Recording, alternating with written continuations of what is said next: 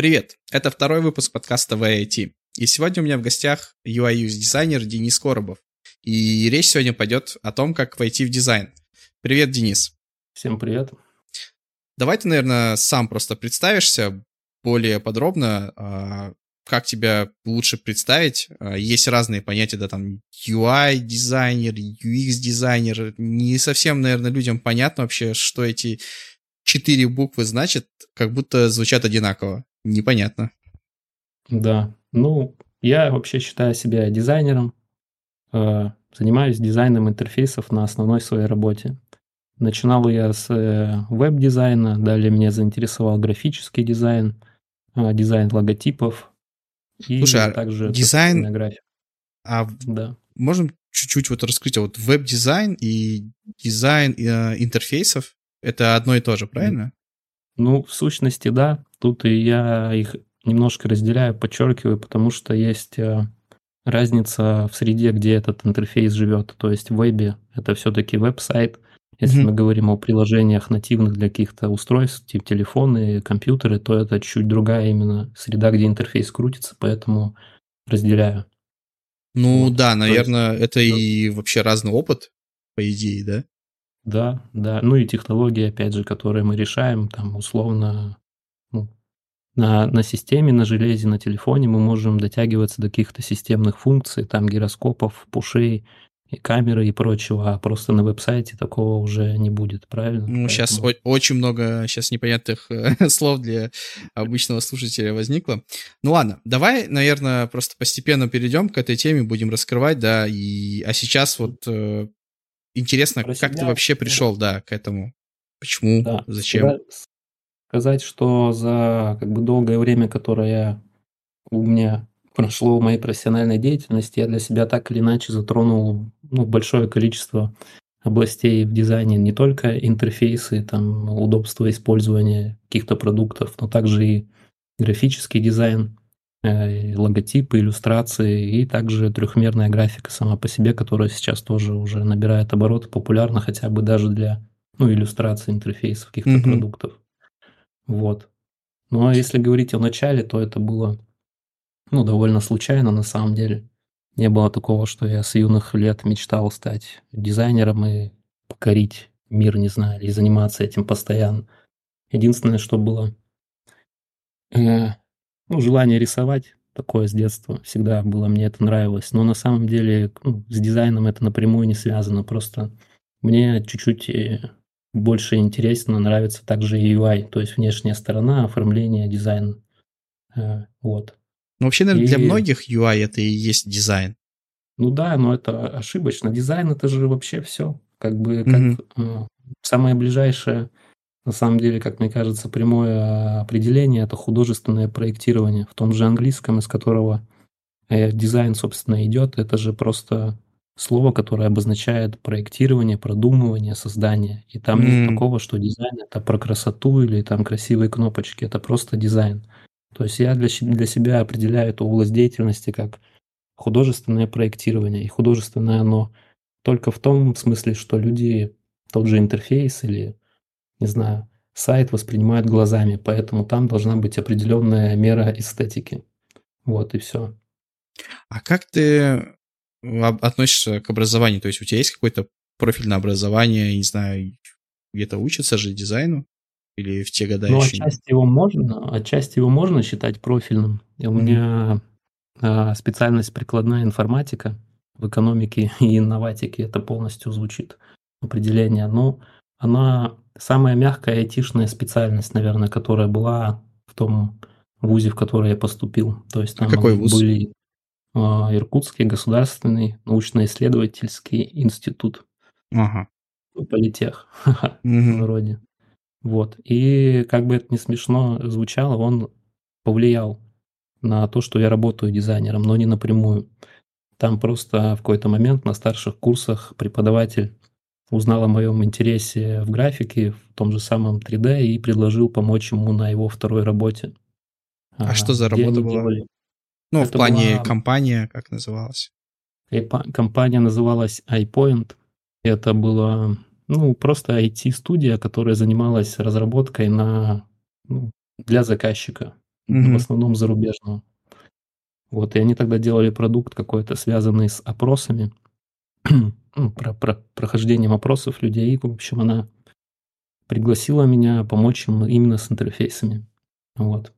Круто. И там я вообще впервые об этом услышал, посмотрел, как, как происходит IT-работа, ну, разработчики, фронты, менеджеры и все такое.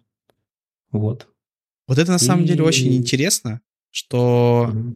и ты, и Вадим, который был в первом выпуске, да, им а, по сути старт дал как раз старт э, дало как раз таки то, что они во время учебы а, нашли какую-то работу и за это, за это уже зацепились. А вот как да, думаешь, да. если бы такого, допустим, не было, можно было бы ну, как-то самому к этому прийти? Да, я слушал, предполагал, что ты мне задашь тот же вопрос про образование, да и мы часто его обсуждаем тоже с друзьями. Ну, то есть важно, нужно ли оно сейчас, важно ли оно и было ли там для нас, для меня оно это эти пять лет полезны. И оно, получается, теперь я вот подумал, парадоксально и да, и нет. То есть сейчас я не пользуюсь теми знаниями вот прямо именно в своей работе, которые мне там давались.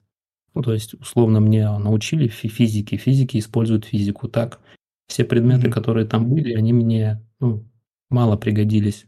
Но старт в работе все равно дал мне университет, потому что я там нашел нужных людей. И второй момент, а, в принципе, этот процесс обучения, нахождения в этом, ну, в коллективе, в этом, в этом потоке, просто дает тебе понимание о том, что это тоже работа, что так можно заниматься какими-то науками, компьютерами и делать продукты, и что-то ну, будет работать, что это реально. Потому что если ты просто там переезжаешь условно из глубинки какой-то просто в город, ну, фантазии больше, чем на продавца в автосервисе, ну, или там в Евросети какой-нибудь телефон, не хватает. А тут тебе говорят, все возможно, учись, вот так можно сделать. Вот. Ну, тут больше речь, наверное, про коммуникации, да, ты имеешь в виду. То есть да. ты да, скачаешь soft skill коммуникаций, значит, ну, научишься общаться с другими людьми, взаимодействовать. В этом плане согласен да. полностью, да.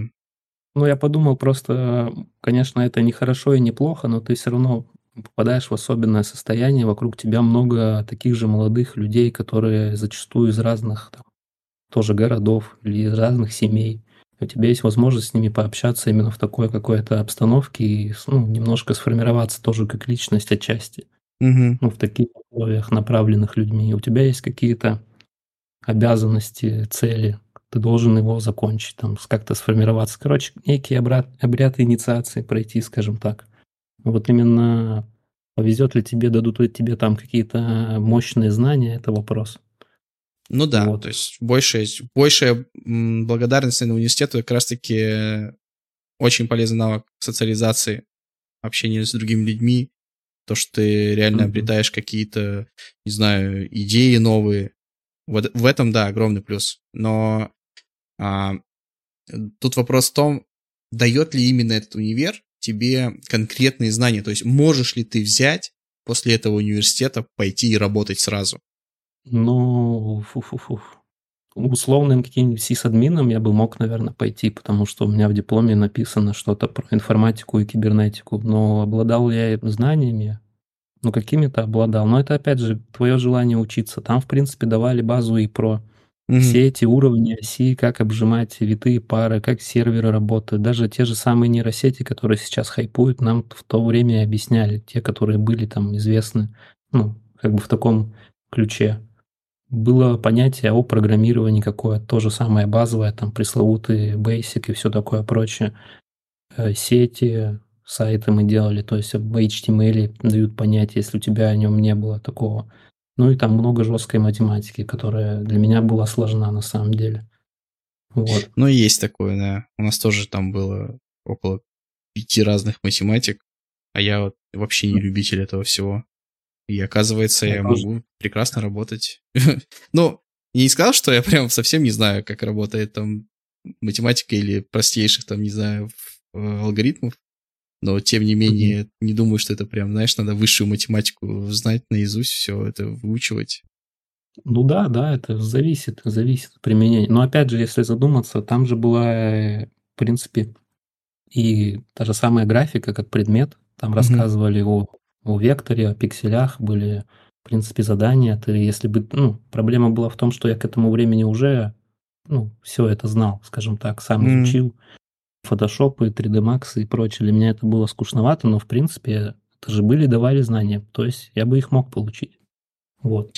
Но Но опять-таки это знание работы Мгм. конкретного софта, да, как работать в программе, как, Да, какие да. кнопочки жать. Вот. А если Ну вот да.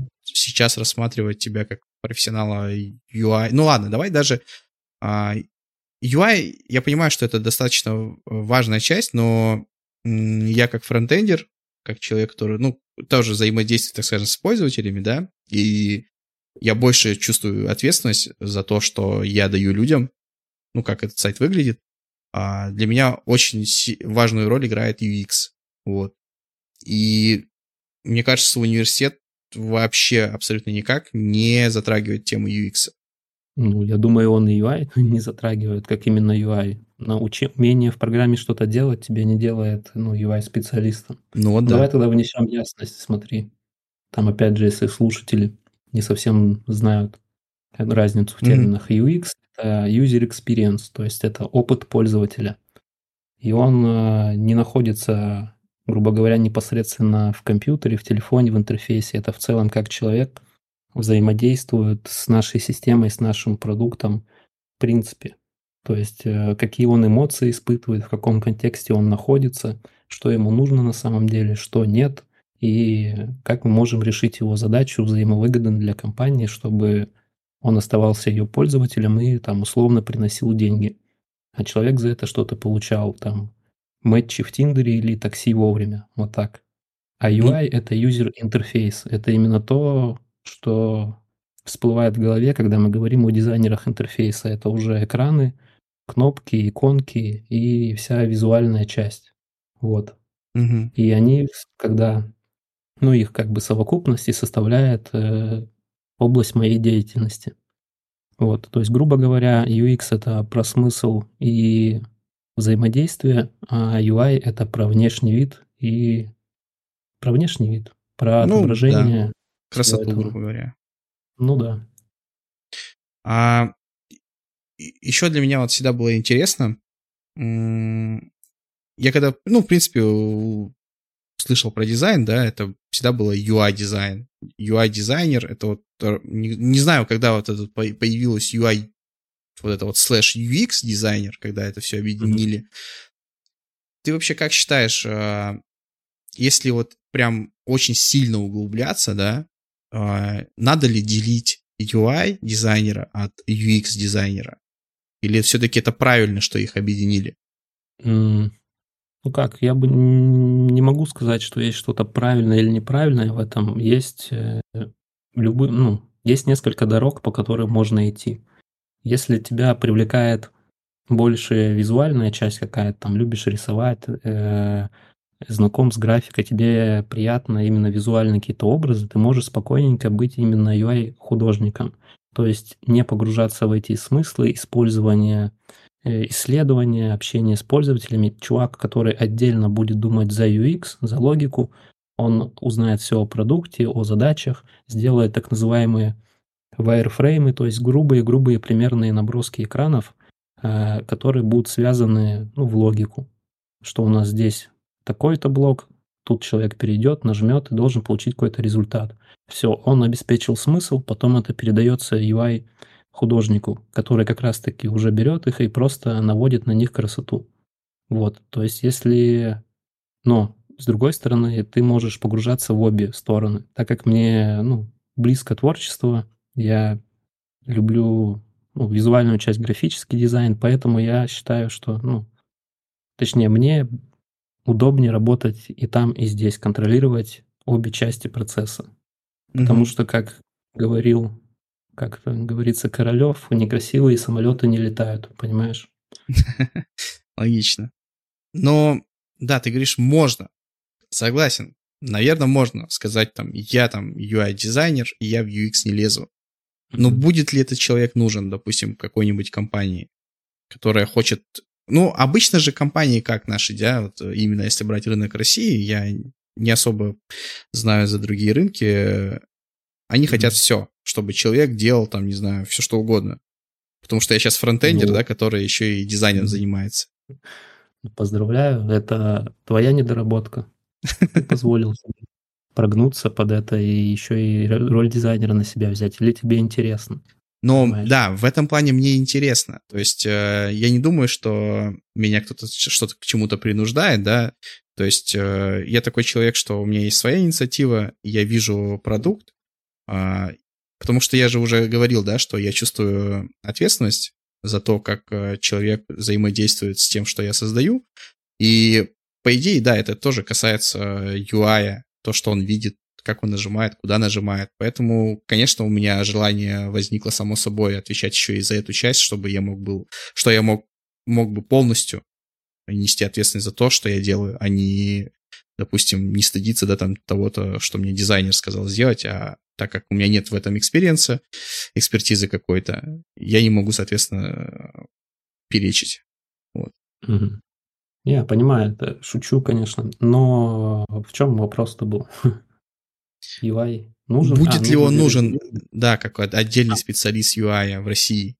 Очень простой ответ. Я знаю лично человека, даже нескольких, которые были просто UI-дизайнерами и в маленьком городе, и в большом городе, и в довольно крупных компаниях. Вполне нормально.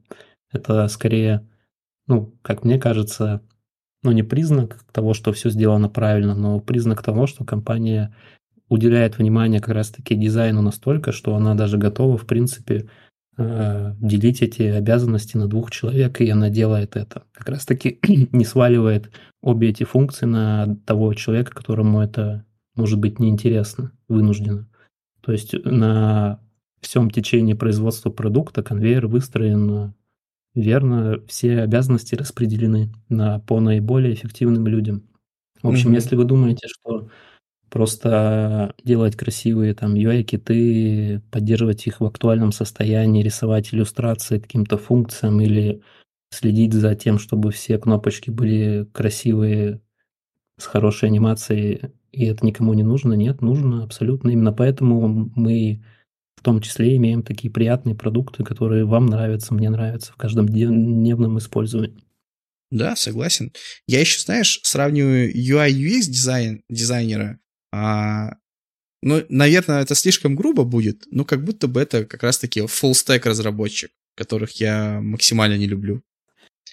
Ну, не совсем так, как сказать.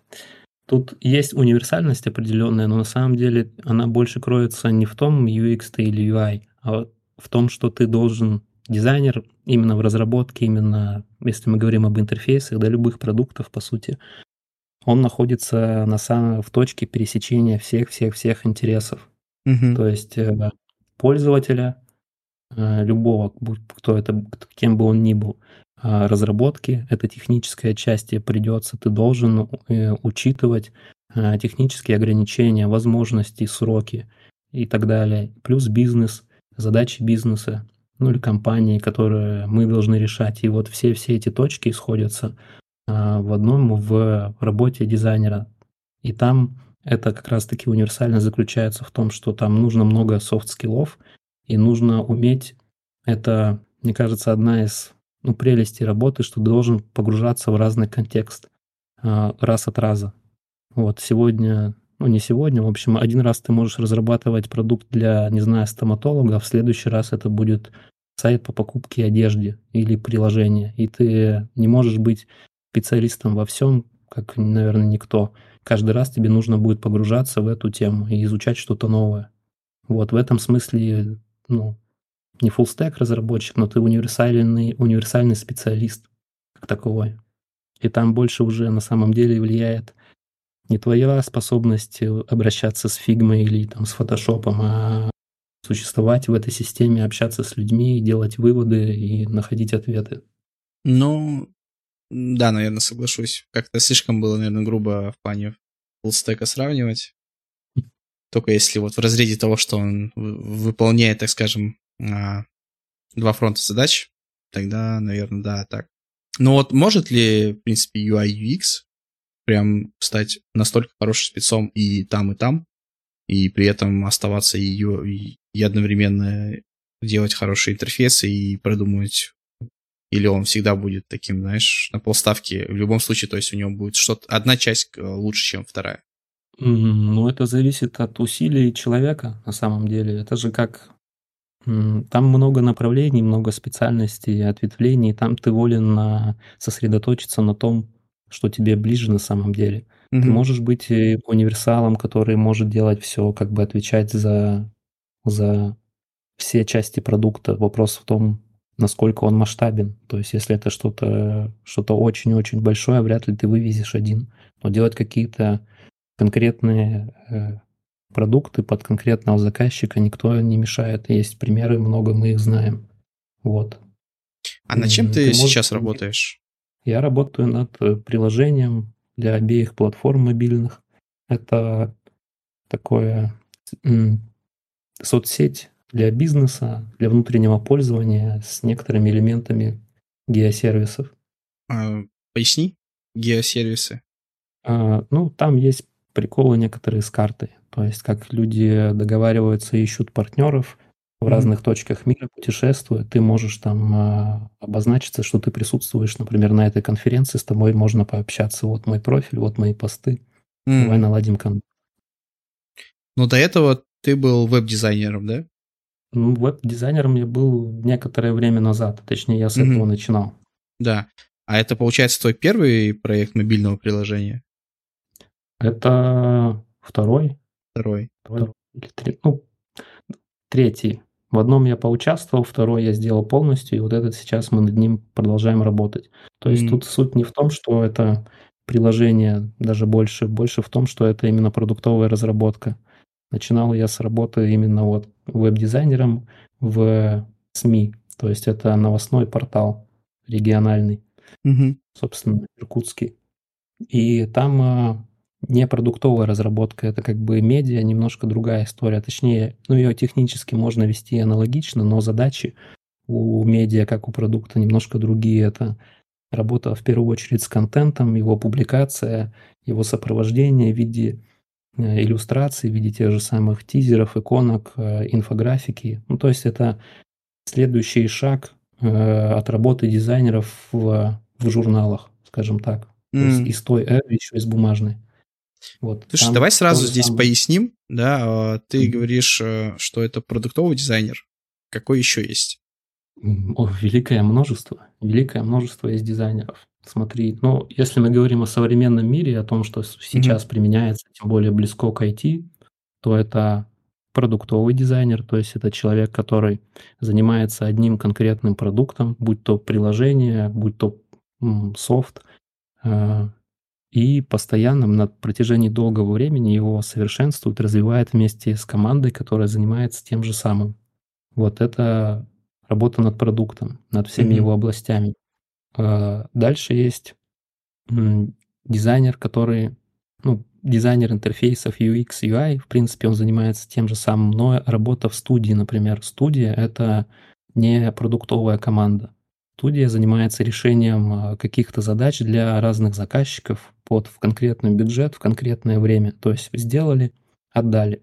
Сделали там, не знаю, лендинг, сделали сайт, сделали еще что-то, сделали приложение даже мини — но мы его закончили, получили деньги и отдали. Дальше с ним работает заказчик. Там может быть какая-то, конечно, поддержка, правка, развитие, но в целом это как, как в магазине. Купили и ушли. И это немножко другая история, потому что в отличие от продуктовой команды тебе не нужно как раз-таки потом поддерживать, развивать на протяжении долгого времени, полировать этот продукт. Вот.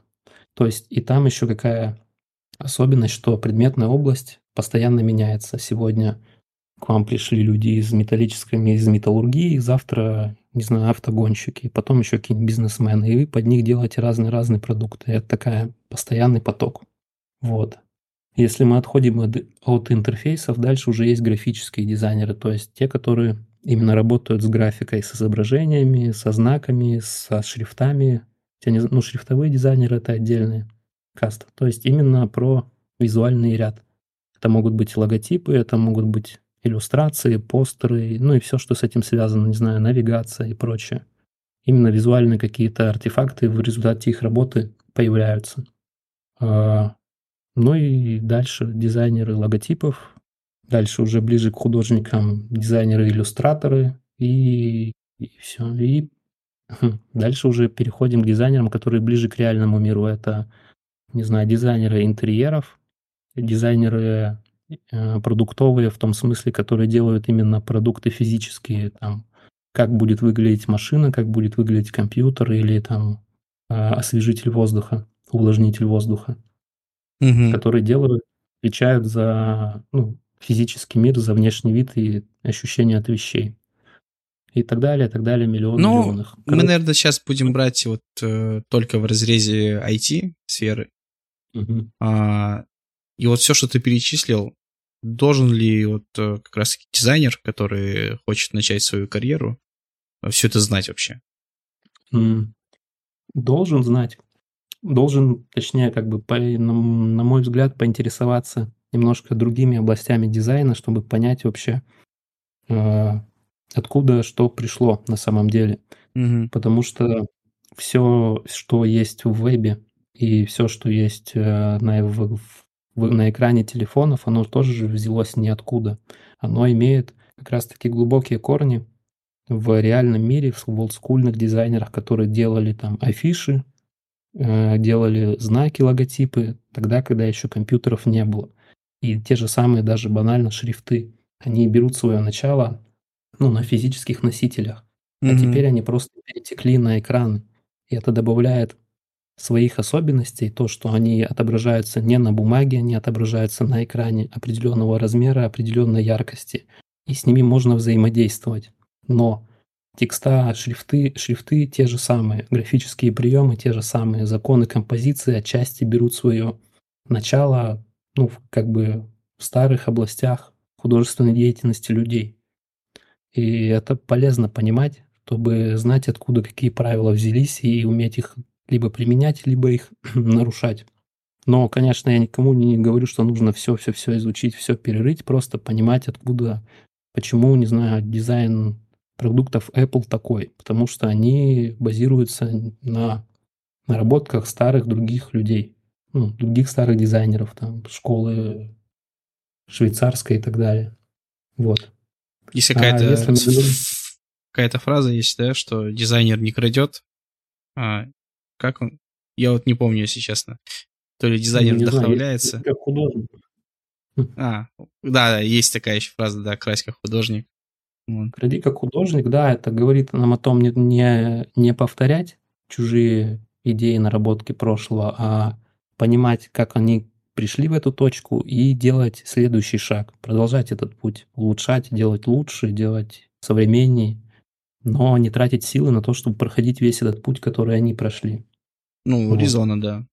И даже если мы вспомним первый внешний вид первых версий интерфейса Apple, на телефонах первой версии iOS, они же все были построены на скевоморфизме, на цитировании, на, мета, на метафорах из реальной жизни. Записная книжка выглядит как кожаная записная книжка с, бумаж, ну, с бумажными листами, а там будильник выглядит как часы.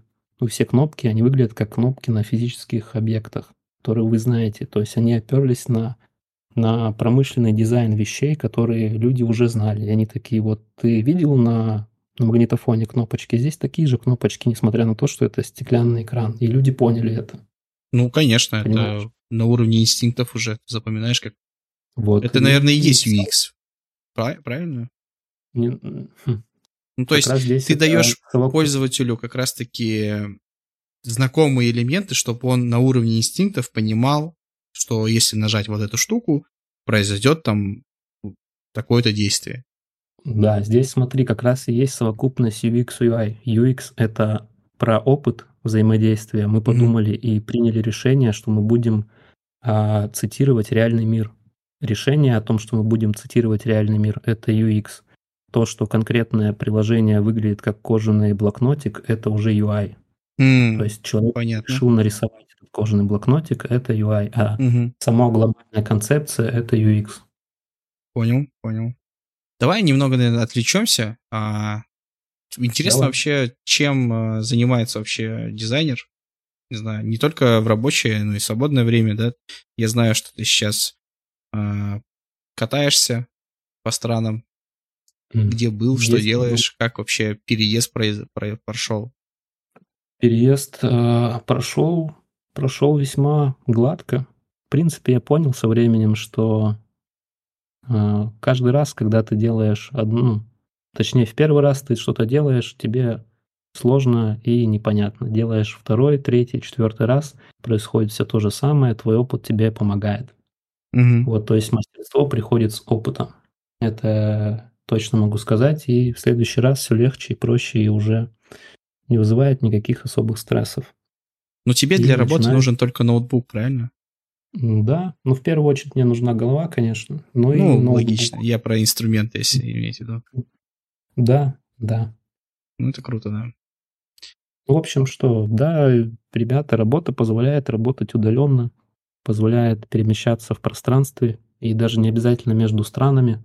Можно перемещаться в рамках, условно, своего даже города, это тоже немаловажно, в рамках соседних городов. Просто идея в том, если вы более-менее серьезно к дизайну относитесь, вы начнете как раз-таки копаться в истоках, э, чтобы достичь какой-то, не знаю, найти какую-то истину, полезные практики, навыки. И рано или поздно ну, вы поймете, что э, на самом деле наблюдение за другими сферами деятельности людей может принести вам гораздо больше э, пользы в становлении себя более лучшим дизайнером, чем наблюдение бесконечное за дизайнерскими каналами, за трендами, просмотры чужих кейсов на Behance и так далее. Когда вы смотрите что-то именно про дизайн интерфейсов, вы сталкиваетесь с опытом э, э, одним и тем же именно про интерфейс. Когда вы начинаете думать о том, как производятся любые другие вещи, они, а, оттуда можно сделать более неожиданные какие-то выводы. И вообще, ну, для дизайнера важна насмотренность, и полезно своим глазам, свою, так сказать, нейросеть обучать на более-более, на большом количестве различных образов, будь то это э, референсы интерфейсов или, не знаю, внешний облик домов, заборов, э, урн и знаков дорожного движения, стиль оформления и так далее. Вот, поэтому перемещаться в пространстве, получать новые впечатления очень полезно. Ну, это Чтобы я, в нужном- я вот еще добавил, что не только для, для дизайнеров полезно, в принципе, для общего развития. Э, Абсолютно точно, но я просто понимаю, что в контексте разговора дизайнер может сделать какой-то, ну, именно Мгм. полезный для своей деятельности вывод, утащить откуда-то, не знаю, условно повторить иконку, которую ты видел в каком-то городе на рынке. Тебе она показалась смешной, интересной, и она может поучаствовать в твоем продукте. Мгм. А вот в плане Ну, это- удаленки, как ты вообще взаимодействуешь, взаимодействуешь с командой? Важно ли вообще тебе общаться с ними, не знаю, вживую? Или хватает вот общения там через какие-то мессенджеры? В принципе, для деятельности, для работы хватает за глаза общения в мессенджерах и регулярные общие созвоны, Мгм. и созвоны по конкретным проблемам и так далее. В принципе, современные инструменты все настроены для этого. Та же самая Figma, которая основной инструмент, ну мой, по крайней мере, э, настроена на взаимодействие через сеть и не обязательно сидеть в одной комнате. И если в команде хорошая атмосфера, нормальная, рабочая, то общение на расстоянии вполне работает. Вот. Но со временем, конечно, на самом деле уже отчасти некая ностальгия получ- появляется по офисам. Живое общение все-таки ну, свой оттенок имеет, свой стиль несет, и я бы, наверное, сейчас совмещал эти два направления. Мгм.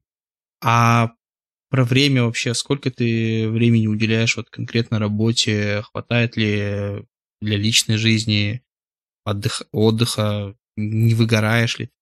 М. В принципе, да, все, как сказать, я научился работать со всеми переменными, со всеми условиями. Нужно понимать еще, что я даже когда находился э, дома, в городе, я работал по московскому времени, которое было не совсем, не совсем рифмовалось с моим, с моей часовой зоной. Теперь я нахожусь в другой стране, и, в принципе, ситуация абсолютно такая же.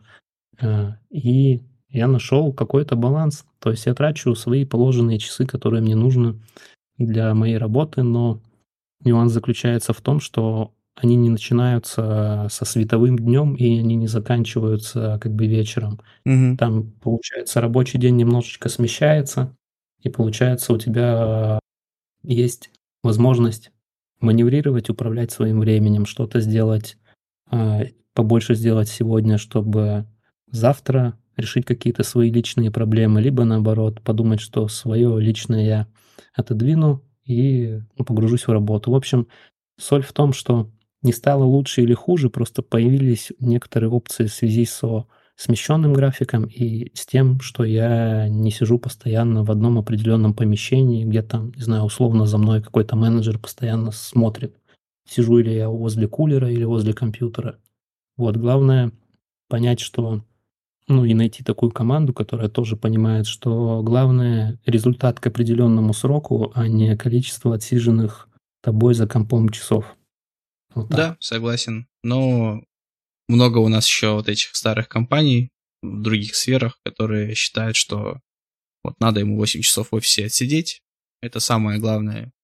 Даже пускай он там ничего не делает, главное, что сидит, и все. Супер.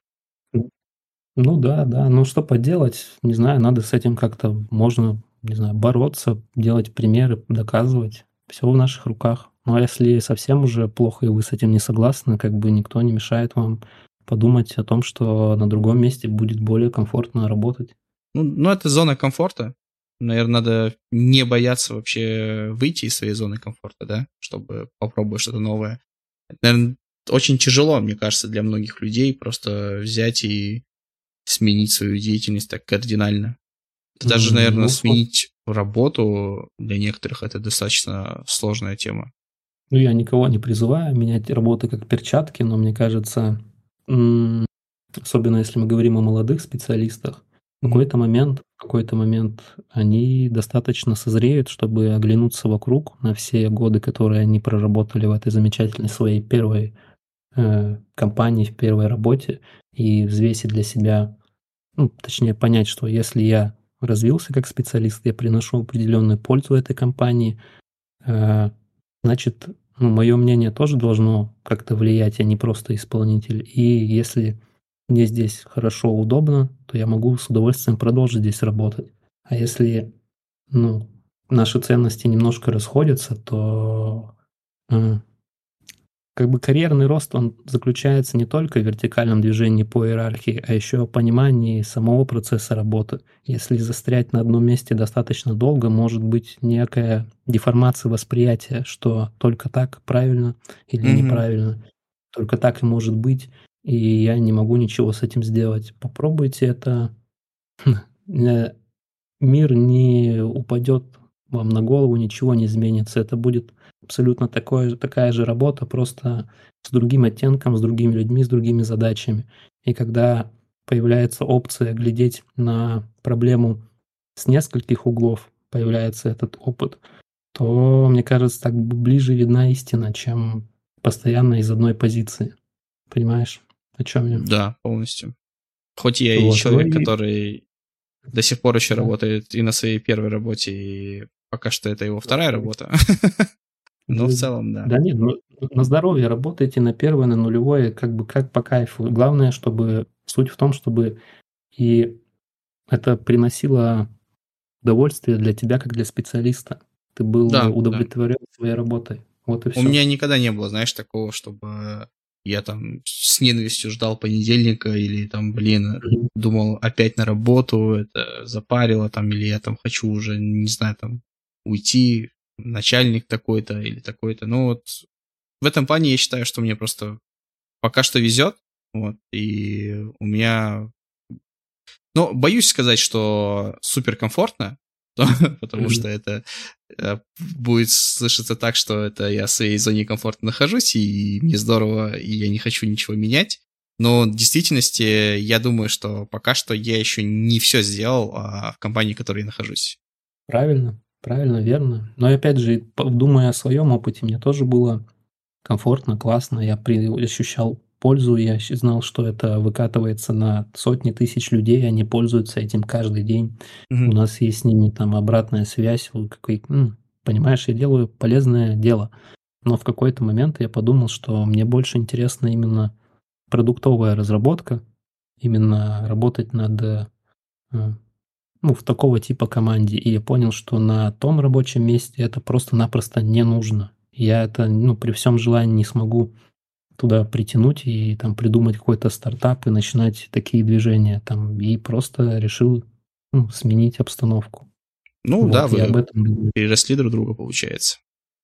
Ну да. да. Слушай, тут э, э, пришел фидбэк по первому выпуску. Угу. Очень интересно людям, э, что по деньгам. Давай, на, давай начнем, давай начнем так вот. А, сколько вообще дизайнер начинающий может зарабатывать? Вот или, ну, желательно, конечно, на твоих примерах, да, там сколько ты зарабатывал на старте, угу. если это все не секретно.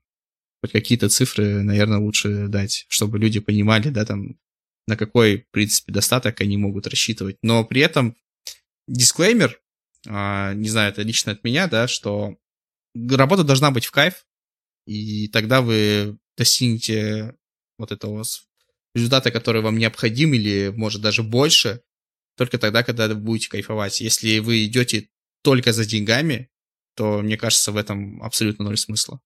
Да, совершенно верно, абсолютно точно.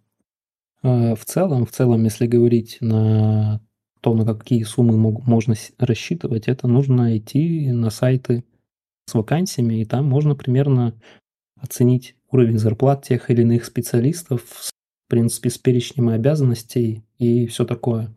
Вот. Что могу сказать про себя, как раз-таки, ну, из-за того, что мне было всегда интересно какое-то визуальное, так сказать, самовыражение, в принципе, на самых на первых этапах работы было как раз-таки ощущение, что я делаю, в принципе, что мне достаточно, ну, что мне нравится, а мне еще деньги за это платят, хоть и мало, но платят. Это было удивительно, прекрасно, и как ты говоришь, как бы я никогда не думал о том, понедельник сегодня или там суббота, мне было все в кайф. Естественно, так как я был а, только-только вот выпускником универа, молодым специалистом, хоть и как бы уже проявившим себя как-то в, в одной из ну, IT-контор, все равно деньги были маленькие. Деньги были маленькие, ставка была половинная. Я работал грузчиком в кинотеатре. И половину дня, да, первую, а вторую половину дня я работал дизайнером. Вот. И как бы, может быть, за счет того, что мне как раз было это в кайф, я старался, делал как бы как для себя. Потом я получил предложение перейти на полную ставку. Это были уже ну, чуть-чуть побольше, но это были там какие-то десятки тысяч невеликие. Там, mm И еще нужно понимать, что это было там, когда это было 16, 14, 15 года. Вот сейчас мы о том периоде говорим. Да, тогда я получал, наверное, на уровне 35. mm Вот. Не знаю даже сейчас. Ну, хату я снимал там за 15 условно квартиру. Сами считайте, сколько мне оставалось. Вот. А вот... Со временем эти деньги, да. Какой у тебя вот резкий boost был по деньгам? То есть, когда ты понял, что, блин, это вот та работа, на которой я могу обеспечивать себя. Вообще, сейчас, давай даже начнем с этого вопроса. Вот сейчас ты доволен своей вот э, заработной платой, там тебе на все хватает, не жалеешь ты ни о чем? Сейчас, в принципе, да. Но нужно понимать, что я работаю, я работаю, и супруга моя тоже трудится и мне не приходится думать, например, о детях или о том, что она в том числе не работает, не трудится, и только моя зарплата обеспечивает всю мою семью. В таком тандеме уверенных специалистов я чувствую себя весьма комфортно. В принципе, конечно, я бы не отказался от еще лишнего там нуля или, mm-hmm. или двух а, в своей зарплате, но я свои нужды закрываю вполне, и удается еще и откладывать и кому-то помогать. Ну, супер. А вот в нужды ходит ли там, не знаю, вот вы сейчас путешествуете, да? Угу. Это все покрывается полностью и все остается, правильно? То есть можно работать дизайнером, свободно путешествовать, э, на, на это все хватает. Да, особенно если у вас нет э, обязательств в виде кредитов или каких-то иждивенцев, И плюс нужно понимать, что путешествия тоже требуют от себя каких-то затрат, то есть условно те же визы, съем жилья и питание. Вот. И, в принципе, я могу себе позволить сейчас жить э, в другой стране или даже перемещаться по странам, но мне для этого, для того, чтобы все было грамотно, все четко, все, все документы готовы и денег хватило, мне нужно для этого небольшой разбег, то есть в несколько месяцев собраться, mm-hmm. покопить, отложить, и я это решу. То есть я думаю, следующий уровень, когда ты не задумываясь, просто здесь и сейчас решаешь любые вопросы, которые у тебя возникают в путешествиях, нуждах, покупках и прочем. У меня такого пока нет, но есть уверенный поток, который э, за какой-то промежуток разумный накоплений дает мне возможность сделать довольно большие шаги. Ну, это вполне себе неплохо, да. Ну, не думаю, что многие имеют возможность эм, как минимум работать из другой страны, да, потому что, блин, это невероятный, я думаю, опыт находиться в другой стране, при этом продолжать работать, видеть другие страны, другие, другую культуру. Круто. Да, это круто. В какой-то промежуток времени своей жизни я думал, вот было бы круто стать таким дизайнером. Вот они какие молодцы, зарабатывают, мне бы так. Теперь, получается, собственно, я такой человек, я с удивлением недавно подумал об этом, и я ну, смог, получится, получилось у меня, получится у вас. Кто я такой, чтобы быть лучше вас, правильно? Не боги горшки обжигают. И вот что касается начинающих, да, можешь ли ты дать, э, не знаю, э, каких-то топ-5 навыков, которые нужны вот э, для того, чтобы найти свою первую работу человеку, который вот только-только начинает свой путь а, в качестве дизайнера. Допустим, вот для, если брать конкретный пример, там, для веб-дизайнера, к примеру, что ему конкретно нужно знать обязательно, чтобы его взяли? Веб-дизайнера. Ну, давай скажем, просто для дизайнера, связанного с IT и интерфейсами, наверное, mm-hmm. в целом. Но и не будем особо погружаться. Точнее, можно, давай разделим тогда на так сказать, хард-скиллы и софт-скиллы, так? Ну, тут надо пояснить, да, что мы имеем в виду под э, hard skill ами, что это э, опыт именно того, что вы знаете в плане компьютера, да, и soft skill ы это вот ваши, э, скажем, знания в плане того, какой вы человек, вот, чтобы люди понимали, о чем речь идет. Да. Да, то есть hard skill ы это непосредственно владение инструментами ремесла, там э, условными фотошопами, фигмами, и диаграммами и практиками, методами исследований. А софт-скиллы — это про коммуникацию, про общение, про понимание других людей, в принципе, и при поднесении себя опять-таки. Вот, как я и говорил, прелесть и особенность работы дизайнера практически любого в том, что он должен учитывать э, ограничения, требования и контекст. То есть это как раз-таки вот частая ошибка о том восприятии. Все думают, что дизайнеры именно, опять-таки, интерфейсов тех же про красоту, но они про функцию. То есть они прикладные, они выполняют конкретную задачу. Вот. И чтобы ее понять, чтобы прорваться через э, все условия, требования и бизнесов, дизайн, заказчиков, разработчиков и вообще среды, нужно очень много общаться с людьми, выяснять э, требования, возможности, нужды клиентов и так далее, так далее. То есть общаться. Вот, mm-hmm. применяя те или иные навыки, банальное общение, там, свободное интервью и либо какие-то там UX паттерны. Вот, и хард скиллы, что нужно, что нужно знать сейчас, нужно знать фигму. Если мы говорим про инструменты, я думаю, это уже стандарт и ну, не требует никаких вообще доказательств. Есть mm-hmm. похожие примерно плюс-минус программы, которые еще больше завязаны, там, скажем, чуть ближе к коду, может быть, к анимации, как Framer и скетч есть тот же самый, с которого все началось. Но сейчас, я думаю, фигма. Вот, учите фигму. И возвращаясь к более абстрактным понятиям, по концептуальным, это классические знания еще тоже довольно уже древних мужчин, типа Якоба Нильсона, его знаменитые эвристики – и правила построения хороших интерфейсов, которые ну, описаны в книгах, в принципе, они уже, э, я думаю, без труда найдете, если более-менее начнется, начнете интересоваться как, ну, знаниями по этой области. И хотя вре, ну, время идет довольно быстро, все меняется, все равно самая база, она плюс-минус осталась той же. Для начала поинтересуйтесь литературой, какими-то статьями, поучите фигму и скорее, скорее, быстрее получаете какой-то опыт. Желательно в команде, которая уже давно сработалась и где есть старшие товарищи. То есть какие бы курсы вы ни проходили, какие бы книги ни читали, все равно самый главный учитель – это опыт и практика. Поэтому, вооружившись своими начальными знаниями, уверенностью, двигайте в рабочую команду и там начинаете учиться на месте. За еду? Угу. Да. Слушай, еще... Вот. А, а, ты не закончил? Прости, давай еще. Нет, нет, нет, все, в а. принципе, а. закончили, да. Um, слушай, вот э, есть у меня, так скажем, одна личность знакомая, да, не буду прям вообще уточнять.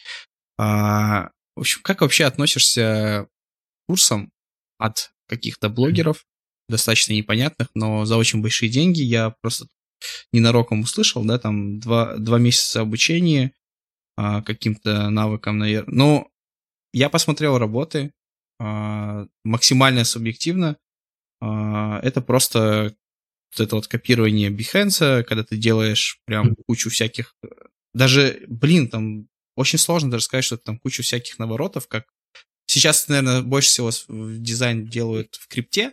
Там крутые дизайны, реально крутые. Там все, все, что есть, они абсолютно все туда пихают. И параллаксы, и вот эти всякие облака двигаются, анимации крутые вылазят, там чуть ли не из экрана выпрыгивает анимация.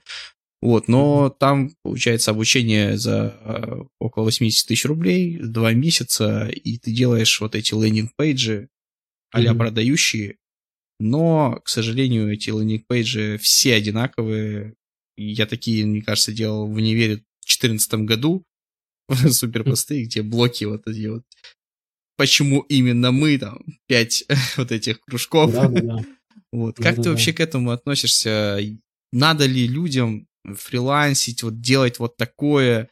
Просто я считаю, что это на самом деле проблема, если ты начнешь делать и повторять вот одни и те же лендинги. Да, ты сделаешь по-другому чуть-чуть, ты сделаешь там параллакс добавишь, ты добавишь анимацию, там цвета изменишь, но как будто ты копируешь одну и ту же структуру, не понимая вообще зачем, почему этот блок здесь, а, а вообще работает ли он, а нужен ли он человеку, почему ты используешь кругляшок или там, не знаю, почему ты так написал текст, как будто бы это все портит, и как человек, он, как дизайнер, точнее, он чуть-чуть деформируется. Ну, да, да, я, я согласен с тобой, я к ним отношусь также и негативно, именно поэтому я упоминал о том, что не вредно ознакомиться с, так сказать, работами титанов, на плечах которых все это стоит, потому что если разобрать даже тот же самый landing page, угу правила расположения блоков и вот эта вся ритмика, она ну, так или иначе унаследована от работ э, старых дизайнеров, которые думали, как им продемонстрировать работу того или иного устройства на бумаге, либо привлечь людей на концерт, либо продать новую модель автомобиля.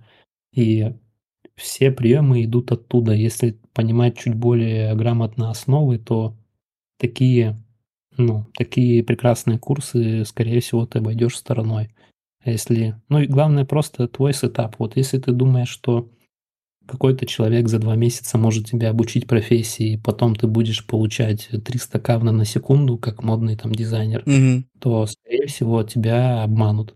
Если ты понимаешь, что ты решил м, стать частью большого технологического процесса работы в команде и ну, сложной довольно работе, но интересной, то тогда ты на правильном пути. И даже, например, пройдя этот курс, ну, ты поймешь, что он был, возможно, не так полезен, как ты ожидал, но ты начнешь двигаться, собственно, дальше, как раз-таки он тебя не удовлетворит. Ты не подумаешь, что теперь ты дизайнер и можешь войти войти прямо с двух ног.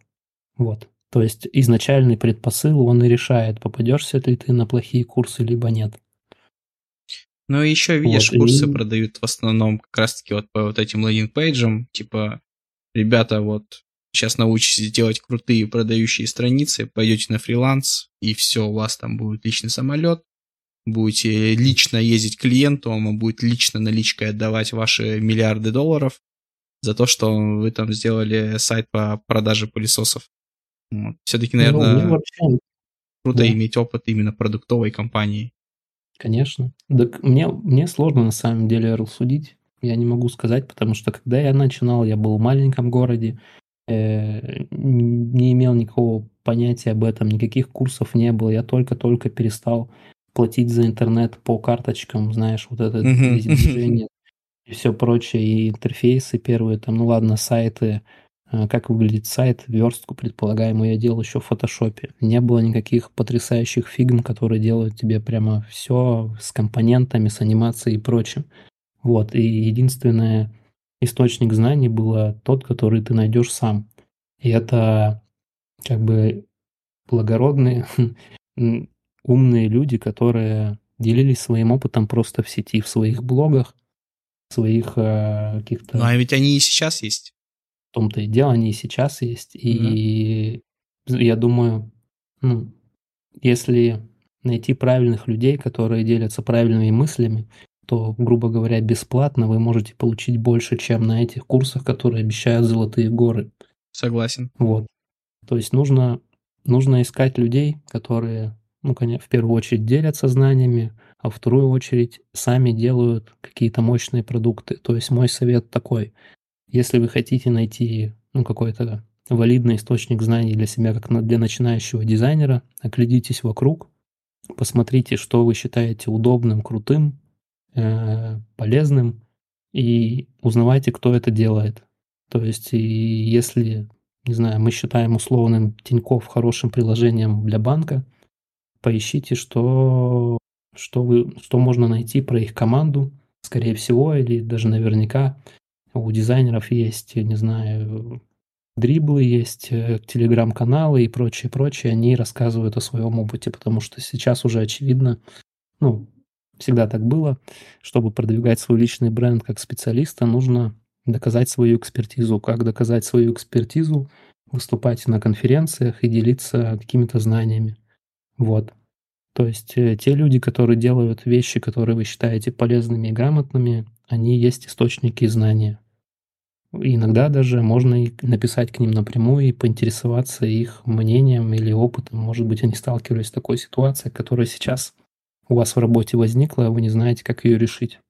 Вот. А курсы за... Ну, Ты пропал? А к моменту у меня шумы тут. Ага. Ну вот, а, пока даже так, на личном даже опыте я скажу, вот когда я только начинал, я сам не прошел вообще ни одного курса. Я просто нашел чат где как раз-таки сидят ребята с UGS, а, там сидят очень крутые ребята, которые даже являются, так сказать, контрибьюторами да, этого фреймворка. И да, они напрямую общаются с людьми, не просят денег, э, не говорят тебе там, купи мой курс, ты все узнаешь. Они тебе дают знания и делятся своими знаниями бесплатно. Это реально круто, это реально работает лучше, мне кажется, даже, чем курсы. Главное идти к цели, да, но сначала ее надо поставить, вот. Хотя бы какую-то маленькую, и потом уже поэтапно к этому двигаться. Когда ты будешь двигаться, ты будешь сам искать источники, как тебе то или иное воплотить. Во всяком случае, это вот работало именно со мной, если есть. Да, так. Э, ну, в общем, и сейчас, сейчас такое замечательное время, когда на самом деле много людей готовы делиться знаниями, бесплатно. И это я сейчас, например, вижу чрезвычайно на примере того же блендера. Там чрезвычайно мощная комьюнити, которая выпускает и кучу плагинов бесплатных или условно бесплатных. И есть очень-очень-очень много полезной информации о, и туториалов о том, как и что делать. И это, ну, это круто. Да. Но с другой стороны, с другой стороны, я бы хотел предостеречь тогда, если уж мы об этом заговорили, вот такой ловушки, когда ты в, в, ну, в поисках знаний и боязни не пропустить что-то важное и интересное, подписываешься на миллион телеграм-каналов, на e-mail рассылки, на ютубы, и тебя, твое сознание бесконечно бомбардирует э, заголовки в духе 50 лучших решений для приложения, топ трендов на 2020 год и бесконечные-бесконечные списки, которые ты наверняка начнешь откладывать на потом, чтобы их перечитать, не будешь их перечитывать.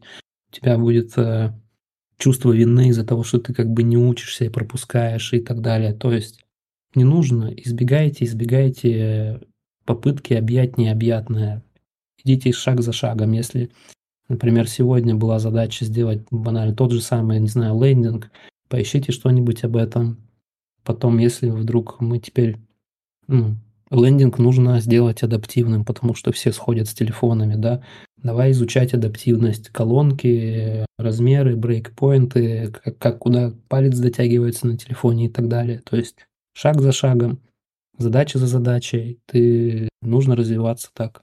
Еще есть дизайнеры, а, которые, знаешь, стали заложниками каких-то стандартов, может, даже чьих-то мнений, и они очень боятся выйти из вот этих вот как раз таки стандартов. И я такой человек просто, что хотелось бы выйти за рамки, экспериментировать, да, придумать что-то новое. Вот это, наверное, очень круто. Я не говорю, что надо прям вот, ну, ни в коем случае там, типа, не копируйте и сидите там до талого и пытайтесь что-то новое придумать. Нет, просто я к тому, что когда-то желательно прийти к тому, что создать что-то свое, что-то интересное, выйдя абсолютно за рамки, не думая о стандартах. Возможно, это даже провалится, возможно, это вообще никому будет не нужно, но мне кажется, это будет очень важный experience того, а, чего вы вообще достигли, что вы можете, а возможно, вы создадите реально что-то супер трендовое. Даже вот если взять iPhone, наверное, все телефоны были кнопочные-кнопочные, а люди решили, что кнопки не нужны, можно тыкать в экран, и это все работает даже лучше, чем через кнопки, и удобнее. Но если бы люди мыслили бы так же стандартно, то мы бы до сих пор пользовались кнопочными телефонами. Согласен, да. Как эта фраза Генри Форда, который, так сказать, первый серийный автомобиль запустил. Угу. Если бы я спрашивал у людей, что им нужно, они бы сказали, нам нужна более быстрая лошадь. Да, да. То есть он не сделал автомобиль. Абсолютно верно. Но с другой стороны, опять-таки, я подчеркиваю важность понимания Основ. а, основы, понимания основы, понимания правил. Как говорят, э, правила существуют для того, чтобы их нарушать. Я не согласен с этим. Я согласен с тем, что правила нужно знать, чтобы понимать, что ты их нарушаешь и когда и зачем. Вот. Тогда ты сможешь выйти за рамки. Согласен. И Согласен. это нужно делать, безусловно. Ну, в принципе, знаешь, если немножко абстрагироваться, дизайн, он э, опять-таки меня и привлекает тем, что это как, би, как будто поиск какого-то идеала. Есть такая еще э, ТРИС, теория решения изобретательских задач. Тоже, кстати, можете этим поинтересоваться в свое время. Много оттуда дизайнеры почерпнули, но некоторые прямо ну, используют как методологию, скажем так ну, самая главная суть ее в том, что нужно стремиться к состоянию, когда э, предмета нет, а функция выполняется. То есть, э, если у нас есть дверь, у нее есть ручка, чтобы ее открыть и закрыть. Ну, как бы вроде нормально, понятно, всем работает так. Э, как это можно улучшить? Мы можем поставить сенсоры, и когда человек подходит к двери, дверь сама открывается и закрывается, и можно из этого уравнения вычеркнуть ручку. Угу. Так? То есть, получается, предмета нет, а функция выполняется. И нужно стремиться к этому идеалу, и, и чтобы было максимум пользы за минимум усилий и взаимодействия, собственно, с интерфейсом. Лучший интерфейс тот, которого не замечают люди. Круто. Такие Давай дела. еще чуть-чуть mm-hmm. обсудим вообще, ну, не знаю, мне кажется, как будто нет смысла, да, сейчас э, обсуждать тренды. А вот... Тренды никогда нет смысла обсуждать, потому что тренды заключаются в том, что они постоянно меняются. Ну и да. чем больше ты гонишься за трендами, тем быстрее ты устареваешь. Но нужно, в дизайне нужно сейчас, ну, как и везде, да, а, появляется искусственный интеллект. Ты пользуешься? Да, пользуюсь. Чем пользуешься? Я нашел для себя полезным делать выжимки статей, как раз-таки вот этих э, бесконечных полезных открытий в той же самой рабочей области и вообще в жизни. Поток информации большой, и не всегда есть у тебя это время, чтобы читать статью полностью. Угу. И можно попросить нейросеть сходить по ссылке и сделать тебе сам краткое. Очень удобно. Понял. Плюс Ну, некоторые тексты можно генерировать э, для тех же самых макетов. В принципе, хотя я и сам люблю их заполнять, нахожу в этом отдельное какое-то удовольствие, но какие-то рыбные тексты можно генерировать. Также я пробовал, просил написать мне скрипт для блендера, чтобы он провернул кое-какую анимацию с объектами, и на удивление получилось. И если говорить о графическом дизайне, я делал ну, вместо скетчей руками для иллюстрации, э, попросил нейросеть сгенерировать мне варианты, ну, там, условного дракона в такой-то обстановке. Он мне сделал новые, ну, по сути, уникальные образы, которые я взял за основу и дальше развил уже в иллюстрацию. Прикольно. Да, ну то есть это автоматизация работы с референсами, грубо говоря. Если бы раньше я пошел, просто посмотрел ну, там сотню-другую изображений драконов, подумал, mm-hmm. посмотрел, сам лично выбрал для себя мудборд, потом нарисовал своего уникального на базе их. Сейчас это все за меня сделает нейросеть. Да, это сокращает, кстати, в разы время. Да. Я даже логотип для подкаста сделал через Midjourney. Я так и подумал, и это правильное решение, самое грамотное применение на самом деле. Супер удобно, супер просто, быстро. Да, отнял, отнял работу, отнял 500 рублей у какой-то девочки, которая могла быть дизайнером. У начинающего дизайнера, да? Ну вот, кстати, кстати, кстати, кстати, про начинающих дизайнеров и про, в принципе, вот этих фрилансеров. Есть ведь люди, которые думают, что без портфолио их не возьмут, а, они пытаются там, не знаю, за еду, за копейки делать какую-то работу, на которую они тратят кучу времени, а заказчики у нас крайне странные люди, да, они любят миллиард правок, в итоге ты делаешь, э, у тебя просят сделать логотип, а в итоге ты должен сейчас сделать у них ремонт на кухне, оказывается. Вот. Надо ли им вообще вот это? Надо ли им портфолио свое заполнять, или можно попробовать э, пойти на работу без портфолио, как-то договориться, может, на стажировку пойти, что правильнее, по твоему личному мнению? По моему личному мнению, если мы говорим, если мы говорим о дизайне и поиске работы, и по опыту, как бы люди все равно смотрят глазами, и особенно в части дизайна, и что-то угу. показать всегда нужно. Но на самом деле важнее показать именно продукт, а не картинки, которые ты нарисовал красивые, желательно. Тогда тебя будут воспринимать всерьез, что у тебя есть действительно опыт в создании чего-то, что сейчас работает, пользуется людьми, вывешено в сторах, например, да. Но и портфолио самом по себе тоже ну, важно. Если мы говорим, например, может быть, как раз таки о UX больше, вот юзабилисты могут красиво рассказывать о том, что мы проведем тестирование, мы будем говорить о стратегиях, мы будем внедрять практики, потому что у них ну, портфолио не выглядит так сексуально, как у UI дизайнеров. И они работают на чем другом уровне, на уровне понятия, общения с людьми, они могут, наверное, пойти без дизайна. Э, без портфолио. Но в целом, в целом оно нужно, лучше его иметь. Так это будет по-любому лучше. Ваши шансы возрастают. Вы точно будете отличаться от Пети, э, который пришел с пустыми руками, а вы пришли с набором, ну, как минимум, я надеюсь, красивых, красивых картинок, которые заказчик ваш или будущий работодатель может на них взглянуть и подумать, что круто, мне бы тоже так сделали. А если говорить про работу, ну, с, про первые заказы, которые часто бывают, бывают за мало денег и за много правок, то они полезны как минимум в том, что вы ну, сделаете что-то реальное. Нельзя же всегда ходить, ходить школьником, который все хочет стать дизайнером, сделать какую-то какую вещь реальную, нужно в какой-то момент ее сделать. Они хороши этим. Плюс, если вы достаточно долго зависнете в позиции э, страдающего дизайнера, который хочет делать красиво, приходится делать херню, еще и выслушивать, э, по вашему мнению, плохие и неправильные замечания клиентов, ну тогда в какой-то момент придет понимание ценности своего рабочего часа, себя как специалиста и применение себя в этой профессии. То есть либо вы подумаете и скажете, что это не для вас, либо вы подумаете, что сколько можно это терпеть, мне нужна нормальная работа с нормальным заказчиком, и найдете его.